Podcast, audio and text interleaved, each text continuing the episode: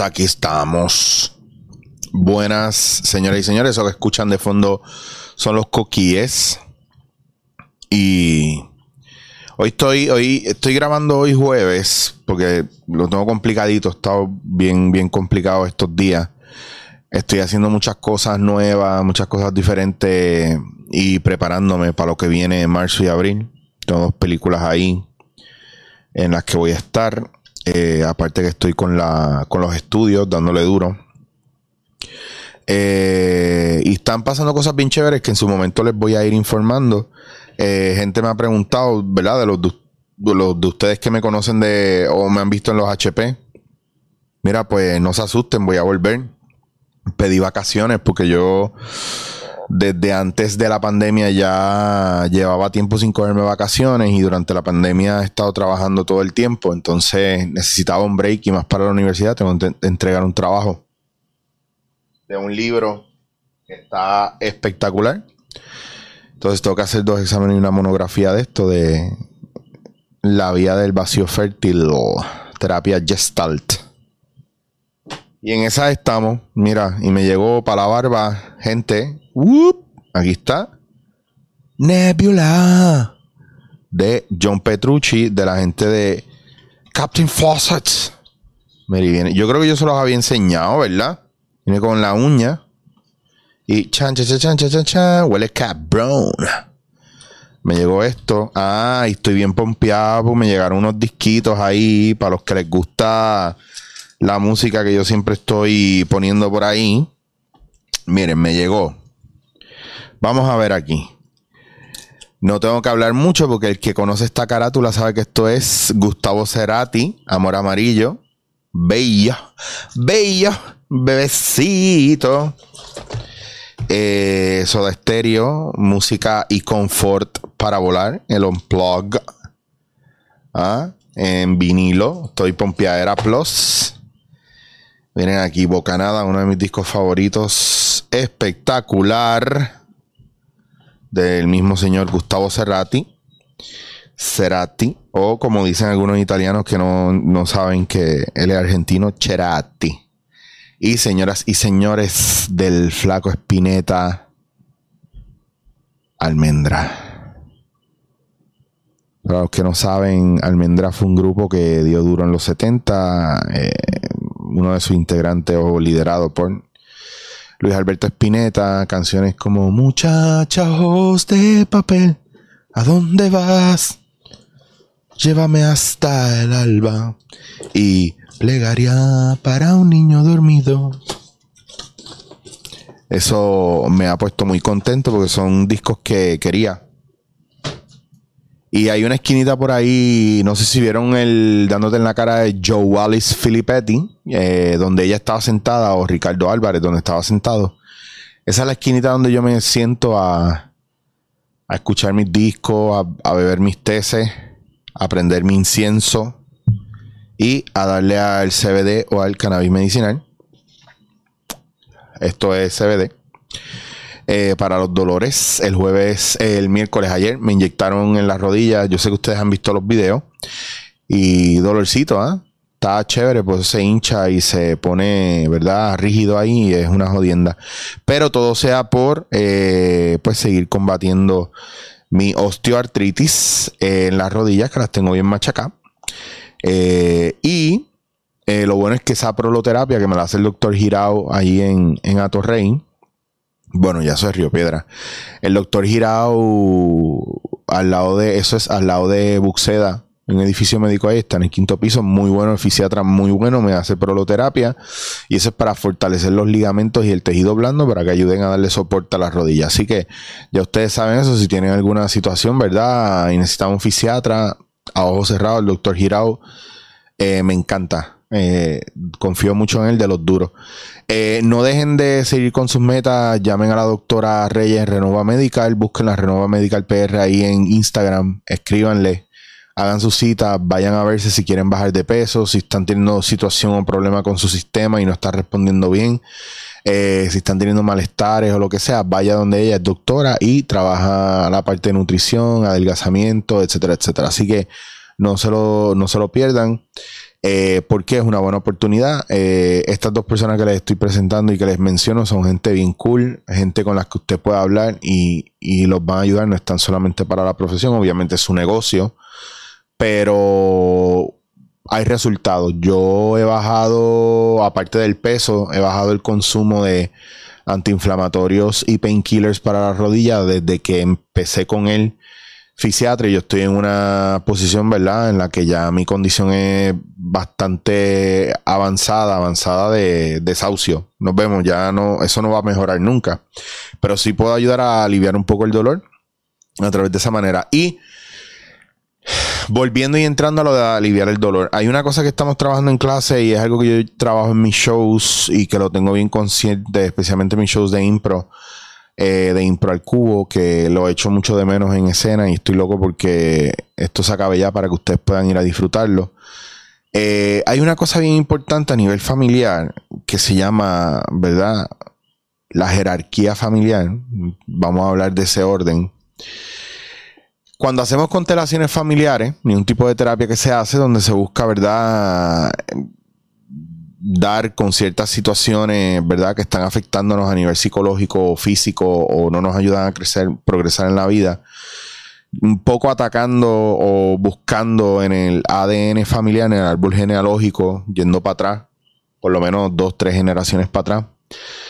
Eh, y esos bloqueos y esas situaciones y esas cosas, esa tristeza, esa rabia, esos dolores, muchas veces vienen acompañados de, de un enganche, un linaje eh, o, un enganche que va amarrado a un linaje, a, una rama de verdad de la familia, eh, como por ejemplo, eh, es algo tan complicado que yo quiero hacerlo, explicárselo en Arroyo Bichuela.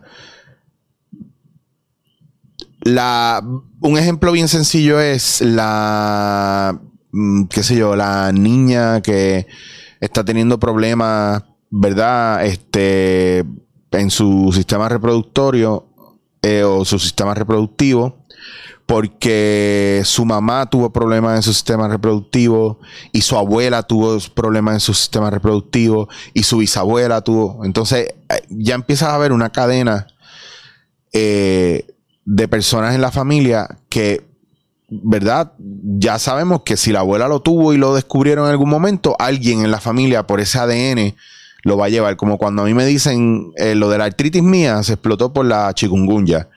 Pero ya yo venía con. En mi ADN ya venía la artritis. Porque mi mamá la tiene. Mi abuela la tuvo. Mi abuelo le daba. Y por ahí para arriba un montón de gente. Lo mismo que cuando tú vas a un médico te preguntan, mira, este, algún familiar tuyo cercano, tu mamá, tu abuelo, eh, que tuviera cáncer, que tuviera este algún problema físico pues desafortunadamente uno arrastra con esas cosas en el sistema y entonces pues todo el mundo se preocupa de que, ah, esos diablos, eso le dio a mami, pues yo puedo correr con esa misma mala suerte. Pues mire, señores, hay una cosa dentro de esa jerarquía familiar, ¿verdad? Que a través de las constelaciones familiares usted puede trabajar. Si ya usted tiene, ¿verdad? La situación, eso no se la va a borrar pero hay una cuestión emocional que va a ayudar a que usted lo pueda trabajar y manejar de mejor manera. Eh, incluso hay casos que se ha probado que como se ha descubierto, ¿verdad? De manera temprana y no había invadido demasiado el sistema o no había pasado mucho tiempo desde que se había manifestado. Hay gente que lo detectó y pudieron hacer algo al respecto a nivel médico, pero también a nivel psicológico. La gente que no se atreve a expresarse, que no habla, que, no muestra ningún tipo de rabia porque se lo traga todo y empieza a mostrar problemas en el sistema, ¿verdad? Eh, ya sea problemas en el riñón, problemas en la garganta, le dan unos cánceres raros. Eh, mujeres que han, aguantado abuso y situaciones bien negativas y de repente pasaron los años y les dio fibromialgia, etcétera, etcétera, etcétera.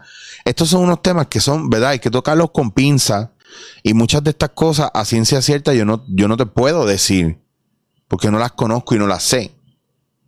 Pero sí te puedo decir que dentro del proceso que, que estaba estudiando todos los años que llevo trabajando esto y estudiando esto, no se encuentra la causa, pero sí se le encuentra conexión de una cosa con la otra. Yo he hecho constelaciones familiares y yo he visto cosas brutales pasando. Yo he ido a constelar, o sea, yo he ido a atenderme y he, ayudado a otros a hacer su constelación, porque esto es un trabajo que, aunque hay un terapeuta, es un trabajo grupal.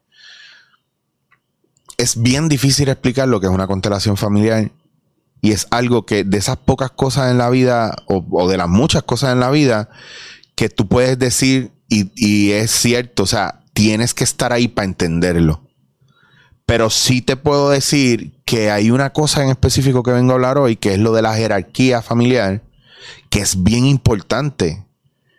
Nosotros nos estamos saltando las cadenas de mando. Nosotros nos estamos saltando los linajes eh, y las estructuras familiares y el orden familiar. Nosotros no respetamos a nuestros padres, no respetamos a nuestros abuelos, no respetamos a nuestros ancianos, no respetamos a la gente mayor ya. No respetamos ni siquiera a los niños. Al tú no respetar, ¿verdad? Esa cadena y al tú no ejercer tu posición dentro de la cadena, se rompe un vínculo importante a nivel, ¿verdad? Espiritual y, y estructural de la naturaleza. Pero sobre todo de la parte también emocional y espiritual cuando tú no trabajas eso y tú no entiendes dónde tú estás parado en esa cadena, se afecta lo subsiguiente o lo que le sigue, pero sobre todo se afecta y se envenena lo que viene antes. Si tú eres hijo y tú no respetas a tus padres, hay una gran probabilidad de que tus hijos se lleven esa toxicidad y ese marrón.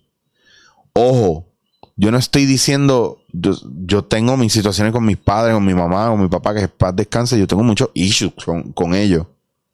Pero mi mamá sigue siendo mi mamá. Y mi mamá está por encima de mí, pero mi mamá no me domina. Porque yo soy un viejo ya. Yo vivo con mi novia. Perdón, con mi pareja, Roberto. Y mi abuela estaba por encima de ella. Y mi bisabuela estaba por encima de ella y de mi abuela. Y tú estás por encima de tus hijos. Y tus hijos necesitan eso. Y tú necesitas a tus padres ahí. Y aunque no estén y aunque sean una mierda de padres, son tus padres. Si no respetamos esa cadena y ese linaje, se rompe algo bien importante dentro de la estructura animal y la estructura de la naturaleza. Y entonces eso empieza a provocar problemas de comunicación entre tú y tu entorno eso empieza a provocar malestares que van acumulando y van pasando de generación en generación, en generación, en generación. Entonces, mucha gente mayor, yo, yo estoy de acuerdo que la mayoría de los cricales de ahora son culpa de los baby boomers, lo siento, el baby boomer que me está escuchando, lo siento mucho, pero tu generación de verdad está bien puñetera. Y, llego hasta ahí porque antes de eso, ¿qué te puedo decir? No, hasta ahí es donde me llega a la terapia, hasta los baby boomers. Pero si hay una cosa que está cierta es que, por ejemplo, si yo no tengo hijos ahora y no tengo ningún varón, la esa, esa energía, ¿verdad? Que viene con mi papá, con su papá, con el papá, eso muere, ahí murió. Ahí murió. Y aún mi papá no estando, y aún mi papá no siendo parte de mí, el respeto, ¿verdad? A distancia que yo le tuve, también me ayudó a mí a entender ese proceso paternal. Y lo que me dio o me obligó a un proceso de descomunicación probablemente con mi familia puede haber sido el yo también querer saltarme los rangos en el proceso, ¿verdad? De mi comunicación con mi mamá. Y lo que jodió eso pudo haber sido la manera en que mi mamá vivió con su mamá, con mi abuela. Y así sucesivamente. Entonces, cuando tú miras atrás, esto no se trata de, evadir culpa o de buscar culpable o de echarle la culpa a alguien. No, esto jamás, jamás tiene que ver con eso. Esto se trata de identificar en dónde, en dónde la manguera tiene un roto o dónde la cadena perdió un eslabón. Porque la naturaleza sigue siendo la naturaleza y nosotros seguimos negando a la naturaleza porque queremos estar por encima de ella.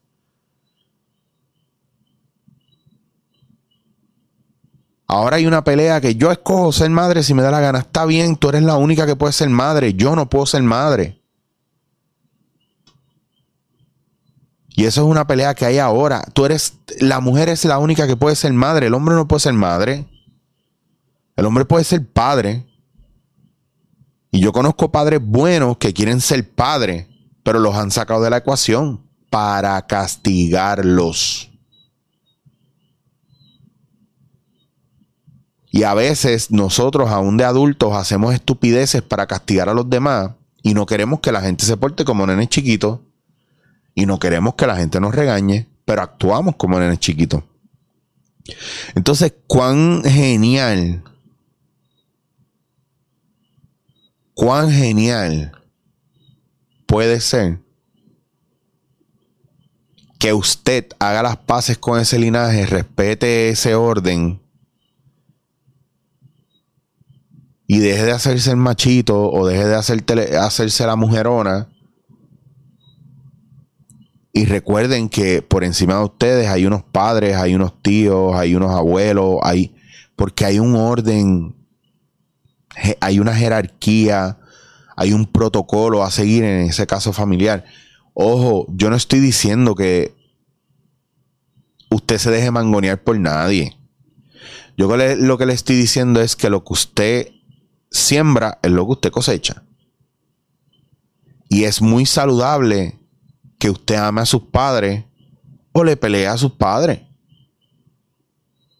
Incluso es normal que haya gente que odia a sus, a sus padres y tenga razón. Pero ahí ya después usted tiene que hacer las paces con usted mismo, con ellos, etcétera, etcétera. Pero es muy saludable e importante que los niños entiendan que usted es su padre, que usted es su madre.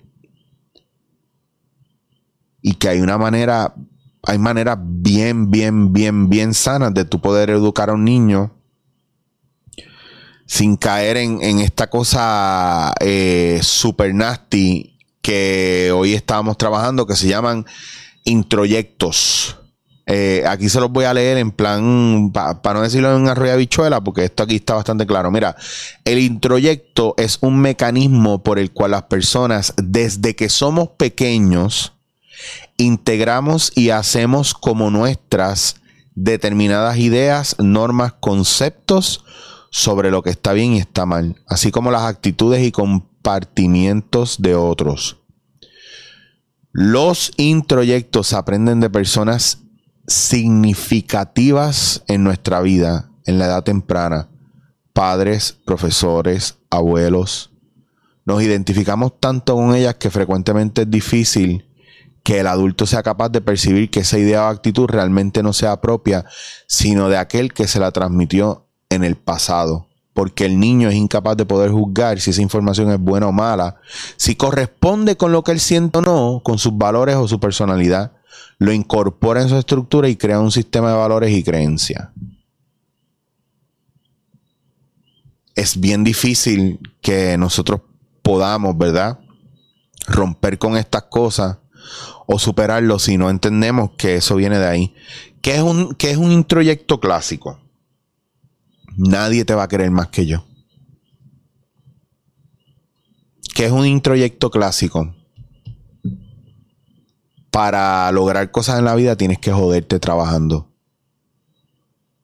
Y usted dice, pero que mi madre o mi padre me diga que nadie me va a querer más que yo. Eso no es nada malo. Ajá. Por eso tienes 80 relaciones y nunca, nunca, nunca, nunca, nunca, nunca, nunca lo que hicieron por ti esas personas te fue suficiente. Ah, pero que me digan que, que para ganarme la vida y para estar bien tengo que trabajar. Eso no es nada malo. Por eso trabajas 18 horas al día y no te coges ni un solo día libre y abandonaste a tu familia y a tus hijos y no sabes ni siquiera qué hacen y estás cansado, irritado todo el tiempo. ¿Por qué? Porque coger un día libre. Chacho, si no trabajo, esos son introyectos. El mundo es malo. Tienes que estar espabilado. Porque a la menor provocación te van a dar una puñala. Eso no es malo, esa es la verdad. Por eso no confío en nadie y siempre tengo fantasmas por todos lados escondidos pensando que me están haciendo daño. Si me lo van a hacer, me lo hacen de frente. Y algunos me lo hacen de espalda. Pero cuando la cosa está bien, qué difícil es. Ah, que uno no puede confiarse porque en el momento que más feliz uno está, siempre pasa algo para jodértelo. Acuérdate de eso siempre. Y nunca estás feliz, porque el día que estés feliz te la van a joder.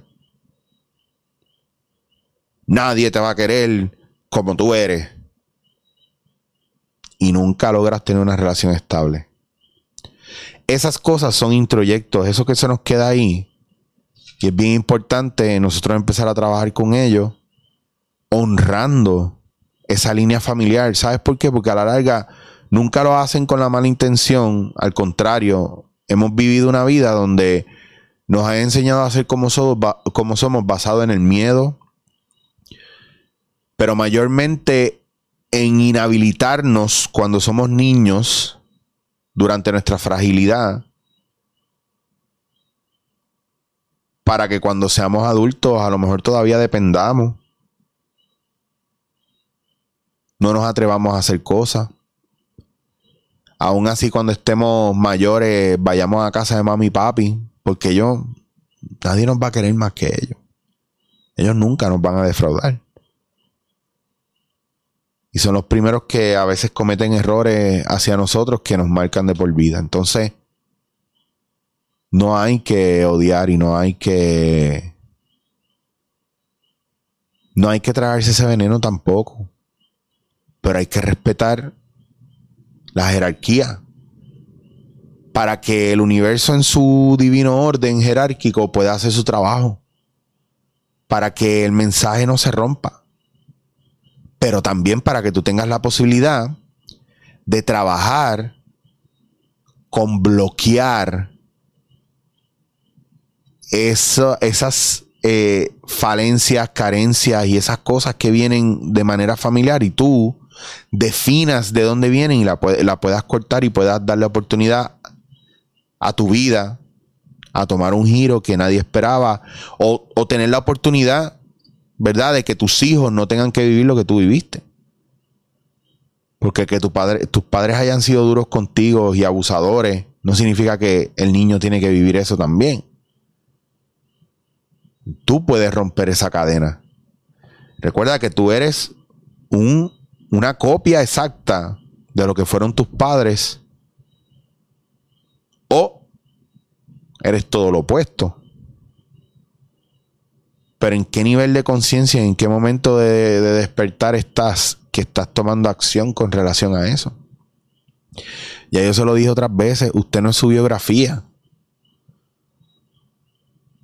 ¿Cómo te refieres a los demás? Tú sabes que hasta el sol de hoy los introyectos también son... No, no le afectan solamente a los niños, le afectan a los adultos también. Hay introyectos positivos algunos de ustedes me escriben de cómo lo que yo les digo les ha ayudado a cambiar su vida. Eso es un introyecto positivo. Pues entonces significa que yo quiero enmendar, ¿verdad?